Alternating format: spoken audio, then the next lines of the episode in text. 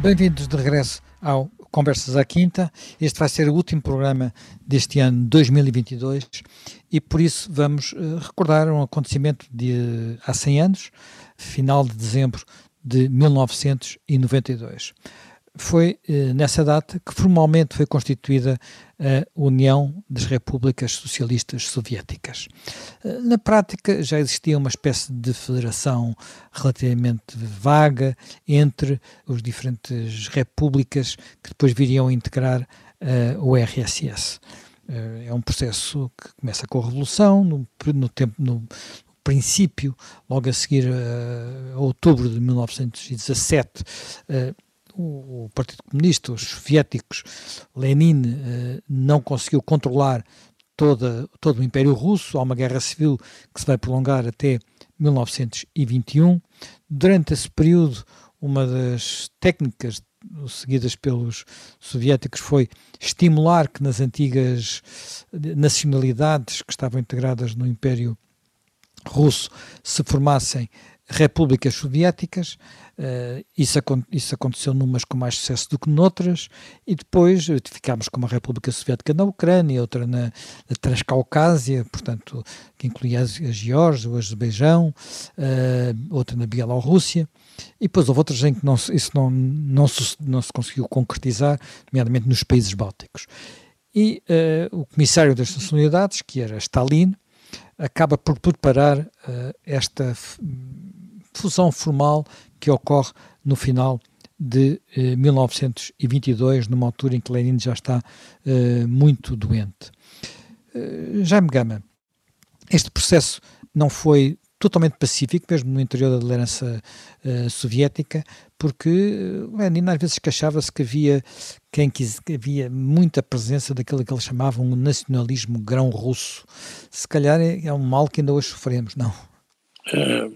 bom, todo esse processo hoje está ao de cima, mas sem esquecer as suas origens e raízes, as quais, aliás, vêm de antes do período soviético propriamente dito, porque vem do próprio czarismo e do que foi a história de toda essa zona do mundo. Os eh, soviéticos, depois da Revolução de Fevereiro e da Revolução de Outubro, tiveram que enfrentar problemas complexos. Tiveram, em primeiro lugar, que enfrentar um problema de como se organizava o seu poder político, isto é, transitando de uma revolução em que tinham agido para tomar o poder, eh, num Estado ou para Estado em que tinham que gerir o poder. E, portanto, a questão do modelo de organização que não estava colocada nos documentos nem da reflexão uh, anteriores, veio a colocar-se. E veio a colocar-se numa conjuntura extremamente difícil, porque estava tudo dividido, o campo próprio, o campo da Revolução de Outubro estava dividido entre uh, bolcheviques, mencheviques, socialistas revolucionários e outros anarquistas, outros, estava dividido porque havia o ressurgimento de nacionalismos em várias partes e, portanto, o, o poder do partido uh, bolchevique não se uh, transpunha imediatamente a toda a Rússia estava também dividido porque havia uma guerra civil. E além de haver uma guerra civil, porque havia o resto da Primeira Guerra Mundial, que entre uh, 17 e 18 também não está inteiramente resolvido. Portanto, é um cenário muito flutuante e muito movente. Daí que a eh, primeira e ainda há, etapa. Ainda há a guerra com os polacos, não é? No meio disso tudo. Isso a vem a seguir. Essa vem, Sim, essa vem, vem a, seguir, a seguir. mas. Eh, porque. Eh, Exatamente, mas ainda vem antes da formação da, da URSS, não é? Da URSS, sim, sim, mas a guerra é já com a República Federativa Socialista Soviética da Rússia porque, na verdade, a emergência do nacionalismo uh, polaco, a emergência do nacionalismo polaco, faz com que haja ali uma atraição com o Pilsudski, que, no fundo, uh, acaba por ter consequências para aquela zona de fronteira, porque uh, Lenin tem que ceder, tem que ceder para fazer a paz com as potências centrais, mas dessa cedência resultou o aparecimento de algumas unidades nacionais que se desagregam do Império Russo. E é o caso da Finlândia. Lenin ainda tem a esperança que no Sul haja uma vitória revolucionária dos revolucionários finlandeses, mas depois uh, isso não é, não é possível uh, e há uma, digamos, esmagamento dessa, dessa revolução uh, pelo general Mannerheim. Depois há a Lituânia, os Bálticos que se separam, a Estónia, a Lituânia e a Letónia, e há o problema de saber se a Polónia consegue unir-se à Lituânia ou não, e depois há uma divisão, a Ucrânia e a Bielorrússia dividem-se, porque uma parte fica soviética, mas a outra parte fica polaca. E, e, portanto, o que vai ser o berço da República Socialista Soviética da Ucrânia e da Bielorrússia é apenas a parte oriental, porque a parte uh, ocidental fica sob a esfera polaca e também uh, ainda já estava, tinha sido um pouco da esfera austríaca, uma parte dela. E a Bessarabia, que é entregue uh, à Roménia, portanto há aí uma partição. E Pilsudski ainda tenta unir tudo isso na, para a criação também de uma federação, não consegue a união com a Lituânia porque há disputa de um território, mas enfim, isso significa que eh, Lenin tem que, tem que uh, retroceder um pouco e tem que ceder muito. Ceder muito para a zona da Europa Central, para obter e consolidar a paz, já não com os alemães, mas aqui mais com os nacionalismos que emergem, e depois há grandes confusões no resto do território da Rússia, do, do, do Império Russo, porque há não só eh, a contraofensiva dos czaristas, como há uma intervenção aliada a partir de Murmansk, Arcangel, do Mar Negro e também de Vladivostok contra a Revolução Russa. E, e os russos brancos reorganizam-se, pois também há turbulência com os cossacos, há turbulência com anarquistas.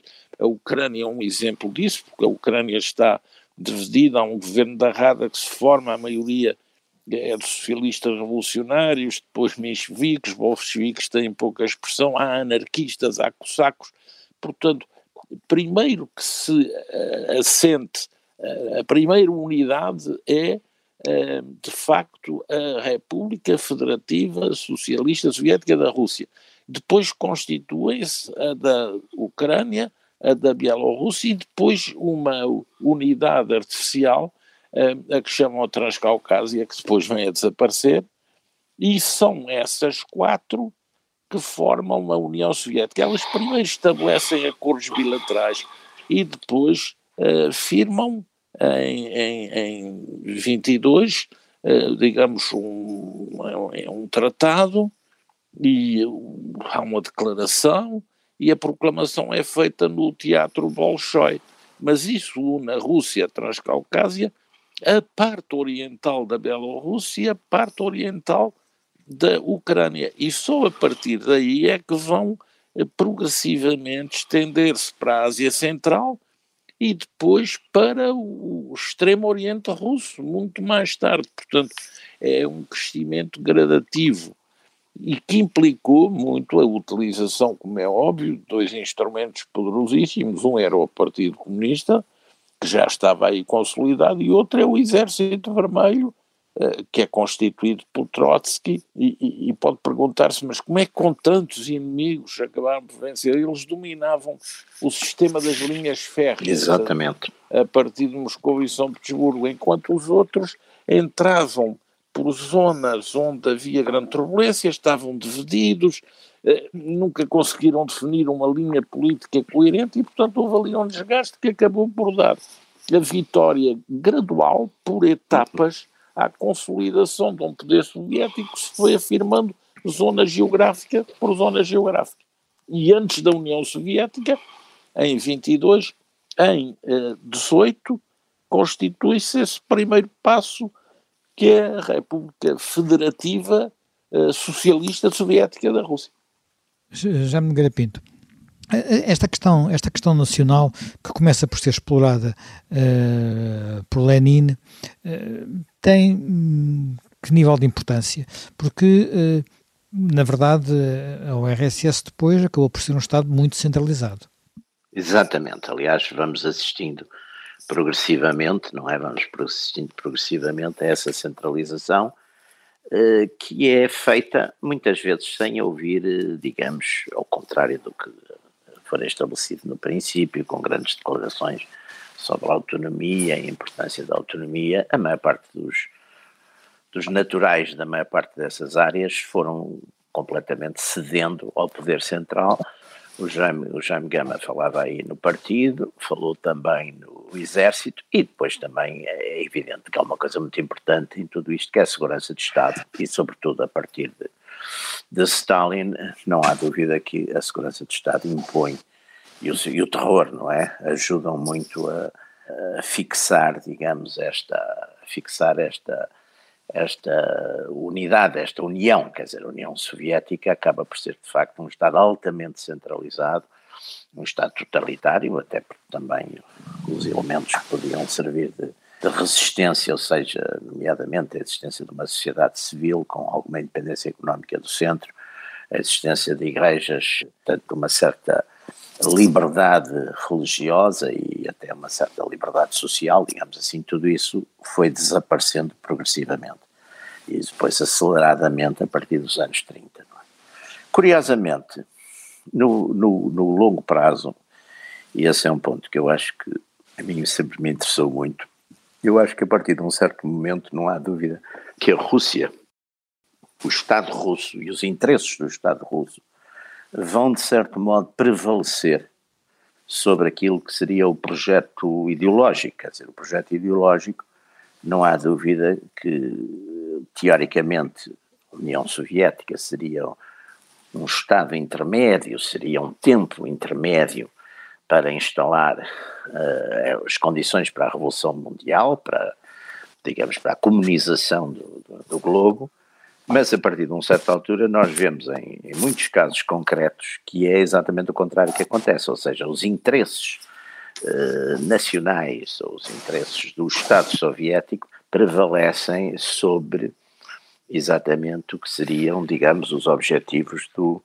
do comunismo mundial, uma marxização geral, isso acontece variadíssimas vezes, acontece, por exemplo, os comunistas gregos são abandonados numa dada altura, e, e vê-se clarissimamente que, que Stalin assume, digamos, uma, uma espécie de nacional-comunismo, aliás, com a Segunda Guerra Mundial a invasão hitleriana, não há dúvida que tudo, que toda a propaganda se direciona muito mais para a defesa da Rússia, da, da pátria Rússia, grande guerra patriótica, deixa de haver propriamente, digamos, uma grande implicação ou uma grande importância, embora isso apareça muitas vezes no discurso, na propaganda, os elementos, digamos, ideológicos do comunismo, mas essencialmente esse nacionalismo russo, de certo modo, vai prevalecer sobre, sobre o resto, não é? Na orientação da chamada União, da União Soviética, vai prevalecer essencialmente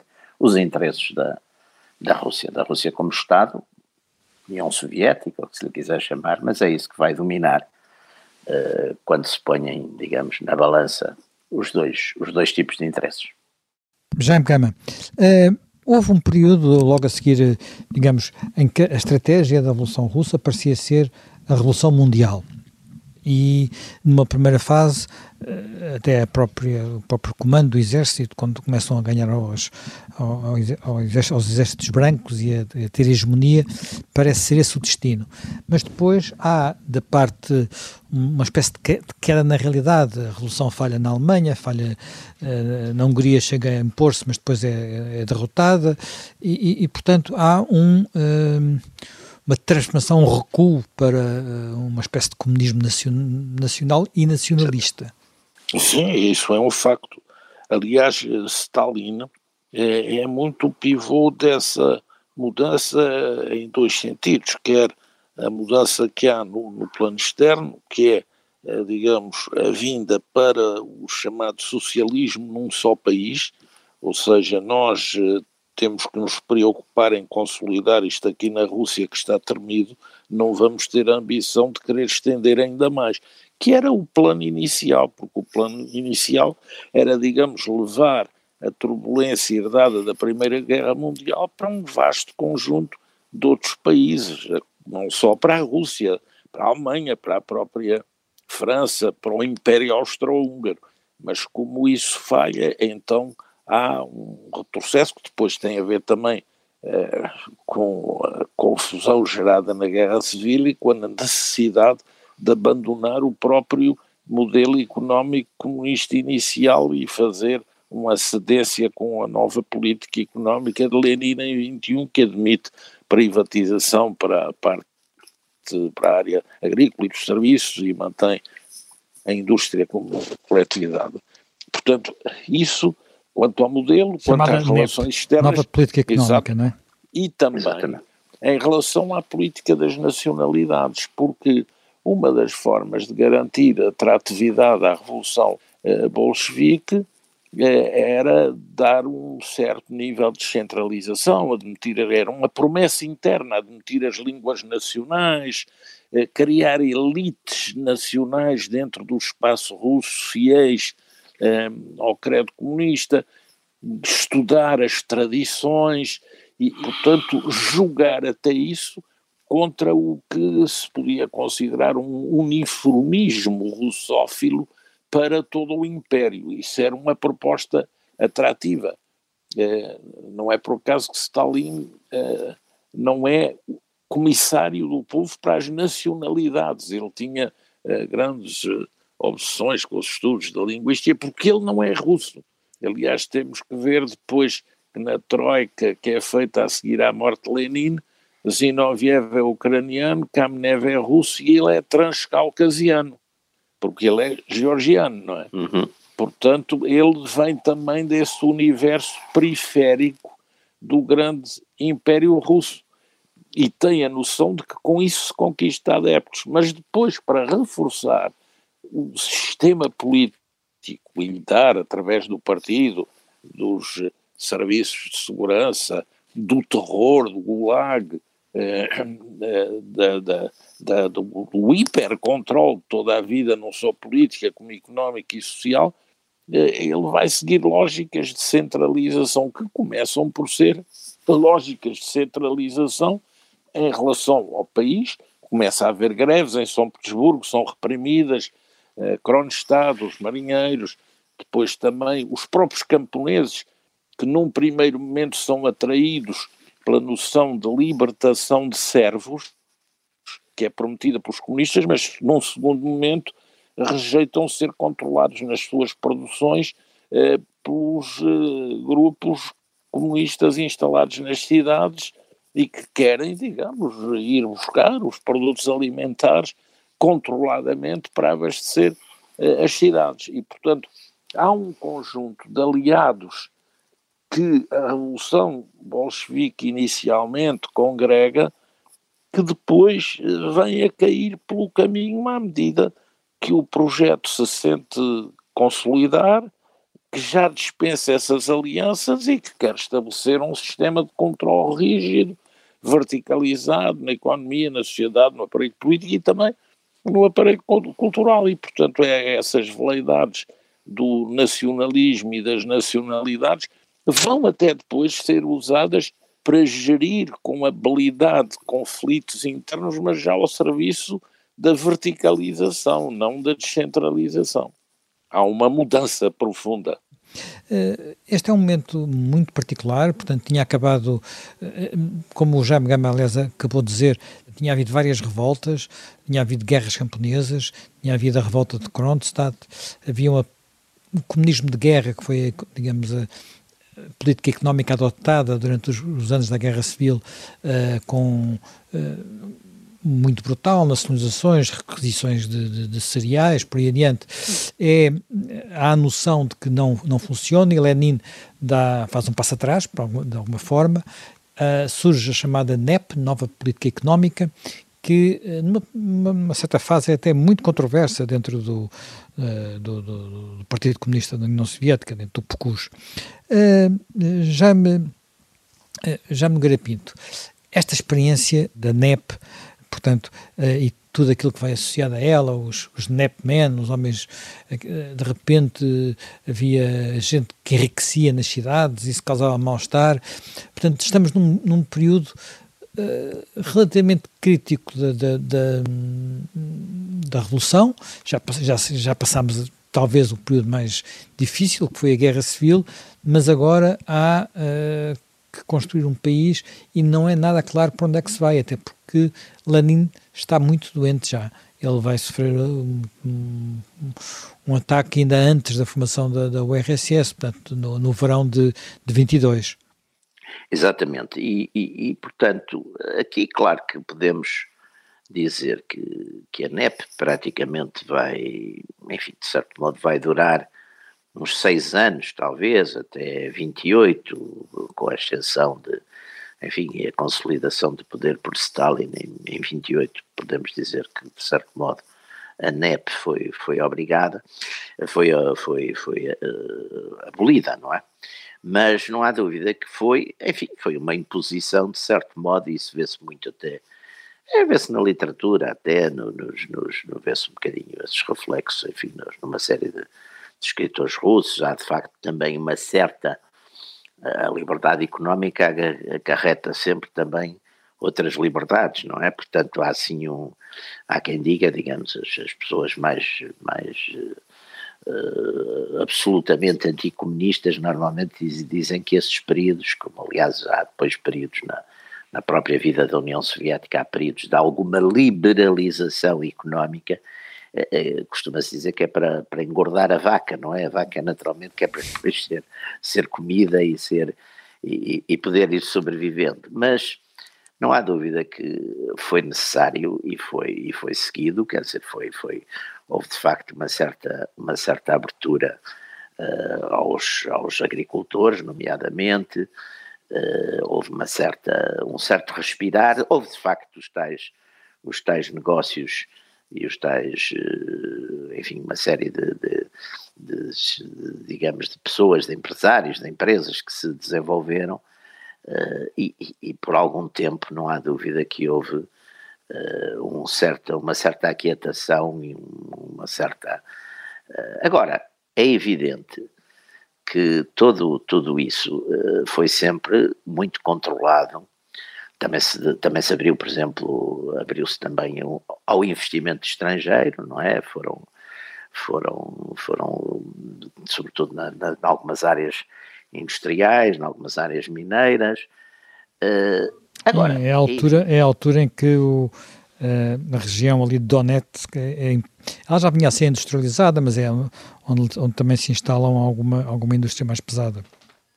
Pois, e, e, e, e há de facto uma certa restauração, embora vigiada e controlada, uh, e, e, há um certo voltar para o, para o capitalismo internacional, curiosamente.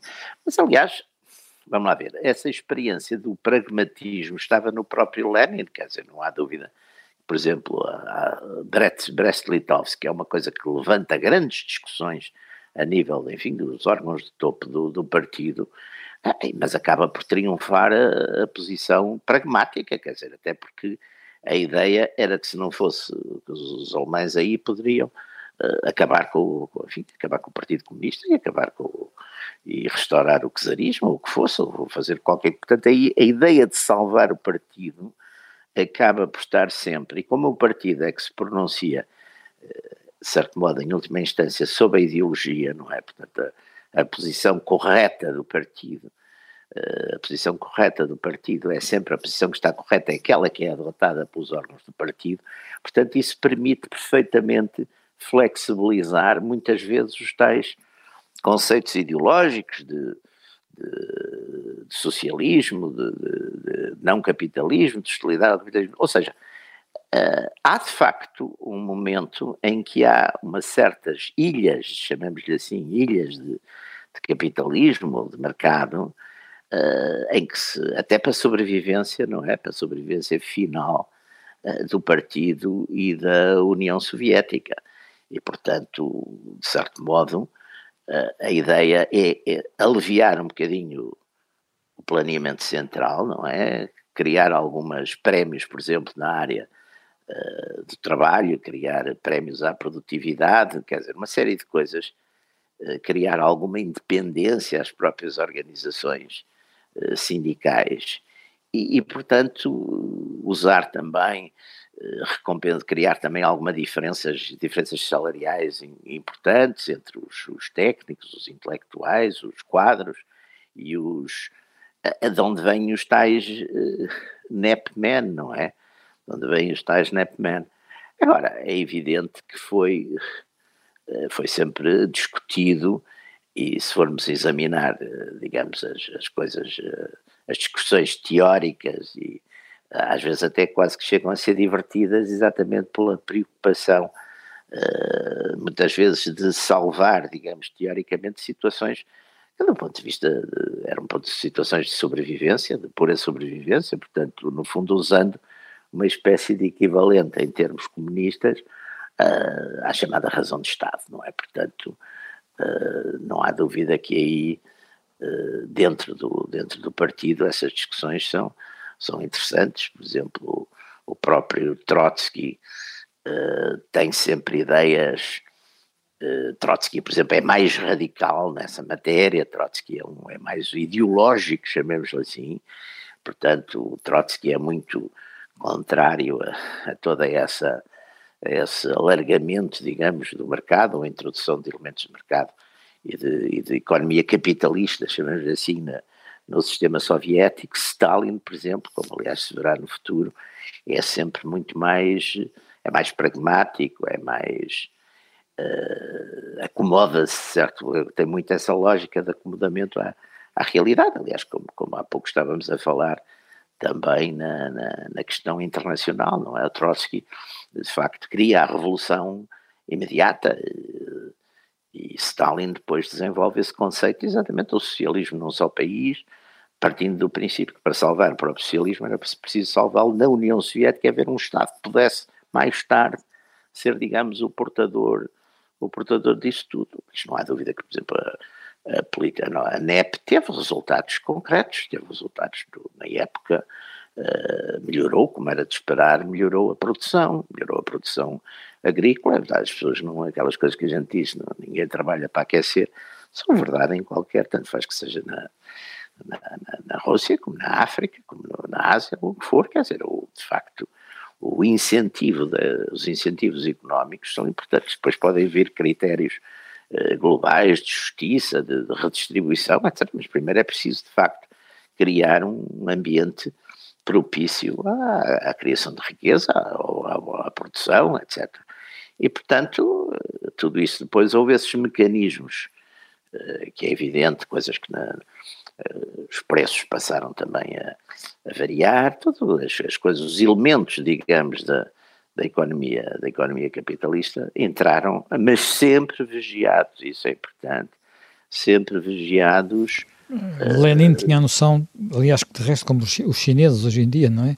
Tinha a noção que nunca se podiam largar as rédeas do poder, não é? Claro, aliás, os chineses estão, têm feito isso muito, é de uma forma muito interessante, porque não têm, quer dizer, fizeram exatamente, de certo modo, é uma coisa contrária até à própria coisa marxista, porque abriram e criaram, deixaram criar milionários e até outra coisa mais que seria mais grave para o comunismo, que era uma classe média, mas mantêm rigorosamente agarrado o poder político, não é? No partido, no, no partido e não, não, sai dali. É, de certo modo, aliás, houve uma experiência talvez desse género, que foi a própria Alemanha Nacional Socialista, onde de facto o sistema capitalista continuou, mas o, o controle político era um controle rígido por parte do, do Estado e do partido, mas deixando os ricos continuar a ser ricos e tudo isso, e classe média existir, tudo isso, mas entretanto a política ficou controlada uh, absolutamente pelo, pelo partido e no fundo a NEP de certo modo foi uma, foi um, uma experiência desse tipo, mas não é. Já me gama. Uh, Lenin, como eu disse, tinha sofrido um, uma trombose, no, portanto ele, já ele tinha ficado doente a partir de 1918, quando uh, sofreu um atentado, teve uma, umas balas alojadas no pescoço, nunca mais foi o mesmo, digamos assim, mas a partir de, de, de, do verão de 2022, de 1922, ele está mesmo muito, muito diminuído, portanto, uh, e a partir daí quase não tem influência nenhuma. Poderia ter sido muito diferente esta, esta história da, da, da Rússia com Lenin, ou uh, Lenin na, já tinha deixado lá as sementes para tudo aquilo que viria a ser uh, o Estado totalitário? É, bom, é, podemos ir ler uh, o que foi escrito antes por Lenin. não não tanto o seu livro mais anarquista, que é o Estado e a Revolução, como o livro mais prático, que é o que fazer. A teorização sobre a organização de um partido político para vencer uma revolução usando os vários meios disponíveis eh, ao serviço disso que Lenin produziu nessa obra que fazer eh, contém já a projeção do que vai ser o poder por quem concebe um partido para tomar poder daquela forma. Uh, Lenin, porventura, nunca teorizou muito sobre as instituições do futuro sistema. Marx tinha teorizado sobre a sociedade e a economia. Uh, Lenin teoriza sobre o método prático para alcançar o poder. Mas depois, quanto às instituições, eh, tudo aquilo oscila entre soviéticos, que são sindicatos, depois como é que os sindicatos, porque há a experiência de São Petersburgo, entre de um lado sindicatos, mas sindicatos, eh, digamos, controlados pelos comunistas, ou em vias de controle pelos comunistas, porque ainda havia outras tendências que se manifestavam. Depois, como é que isso joga com uma Assembleia Constituinte eh, que se ia formar, mas que se não chega a formar, porque essas eleições estão impedidas. E depois, como é que um governo provisório ad hoc balanceia a relação de poder com o poder dos sovietes e a resultante que é traçada com a noção de conselhos de comissários do povo em articulação cada vez mais formal com os sovietes e depois como é que isso tem tradução eh, na organização dessas constituições das repúblicas socialistas soviéticas e como é que isso depois também tem tradução na organização da União Soviética. Essas questões não tinham sido pensadas. Esse debate sobre a organização da Rússia no futuro tinha sido feito durante o período czarista, tinha sido feito durante uh, o período uh, da abdicação do czar e depois tinha sido feito também durante o período uh, em que se começam a desenhar os novos sistemas, mas não é um debate sobre o qual os bolcheviques tivessem chegado à cena com uma solução apresentada. Eu penso que eles acabaram nesse particular mais por consolidar linhas gerais do que foram os poderes fácticos com que fizeram a disputa revolucionária pelo poder para depois organizarem a sociedade e as instituições com uma garantia. É de que tudo isso teria que ser comandado por um partido que assim estava muito bem definido por Lenin já no que fazer, que é um partido vertical, o Comitê Central, o Secretariado e o Secretário-Geral. E o que se vai a passar depois da morte de Lenin, a Troika, como é que Zinoviev, Kamenev e Stalin se unem para despachar Trotsky, e depois como é que Stalin vai pondo uns e outros a eliminar-se reciprocamente para que ele, depois de ter dado também o golpe fatal em Bucarim, venha a assumir um poder total, isso é um pouco previsível. Eu não está pessoas, historiadores e uh, investigadores políticos, uh, que alimenta um pouco o mito que o regime soviético, se Lenin tivesse perdurado, seria diferente. Bem, diferente seria, porque as personalidades eram diferentes, as pessoas eram diferentes, mas não seria substancialmente distinto daquele que veio depois a existir, até porque a realidade dos adversários, das resistências, das rebeliões, da conjuntura internacional, também, digamos, favoreciam essas tendências de um poder autoritário que Stalin veio uh, a exercer porque era aquele que mais talentoso na disputa entre companheiros uh, foi também mais eficaz no controle gradual dos mecanismos de poder, em que entram muitos que, ao princípio, nem sequer bolcheviques eram, mas que, por razão de aderência a um sistema de poder, acabaram por via da burocracia de Estado e por via da burocracia dessas organizações económicas, empresariais, administrativas, escolares, militares, dos serviços de segurança, vir a reforçar essa verticalização. Uh, já Nogueira Pinto, nós já estamos muito perto do fim, mas uh, muito, muito rapidamente. Este, este, esta União Soviética vai durar praticamente 70 anos. 70 anos. Ela vai acabar, portanto, começa em, em, Natal, em 22, 71. acaba em 91, portanto, são exatamente 69 anos. Então, 91, exatamente. Este, este, apesar de tudo, é uma grande longevidade para um regime com aquelas características, ou não?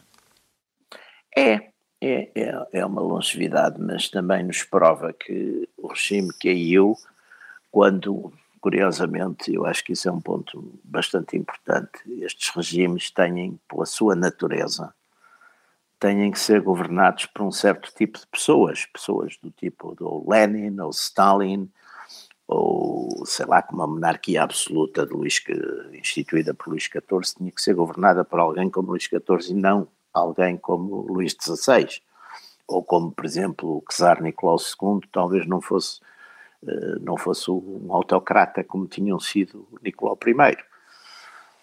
E, portanto, quando alguém como Gorbachev chega ao poder, e Gorbachev claramente já não tem essas características de brutalidade, de imposição pelo medo, o regime, o regime soviético, pela sua própria natureza, e até pela natureza, da forma como, por exemplo, Stalin acabou com a NEP, não é? Uh, nacionalizando brutalmente as terras do, daqueles, daqueles camponeses que eram os tais colaques, não é? Nacionalizando-os, liquidando depois liquidando, sacrificando o campo à industrialização. Tudo isso uh, implica personalidades, como Jaime Gama, aliás, aí lembrava, personalidades com um certo tipo de brutalidade, de personalidades que não olham aos meios para atingir os fins. Ora, portanto, no momento em, embora a cultura também, a própria cultura tradicional, despótica da, da Rússia pudesse ajudar a isso, mas alguém eh, como, como Gorbachev, de facto, não era talvez a pessoa mais hesitante, portanto, quando ele, mais indicada para esse tipo de regime, portanto, quando ele retira o medo, como o próprio regime, as instituições, como não eram para cumprir, Uh, eram instituições, de certo modo a gente vai ler uma Constituição de Stalin em 36, é uma Constituição uh, cheia de direitos, liberdades e, e garantias. garantias. Era, ninguém se lembrava de, quer dizer, eu costumava dizer aos meus alunos, se alguém se lembrasse de pedir alguma coisa daquelas, a viúva já ia a caminho da Sibéria, não é? E as pessoas sabiam isso, portanto não pediam. Quando Gorbachev retirou esse elemento do medo, é, é evidente que tudo aquilo se uh, rapidamente implodiu e, foi o que aconteceu, foi o que a gente viu rapidissimamente tudo aquilo desapareceu, não é? Portanto, eh, porque era sustentado exatamente pelo medo. Bem, nós eh, terminamos mais um Conversas à Quinta, o último de 2022. Reencontramos na primeira semana de 2023.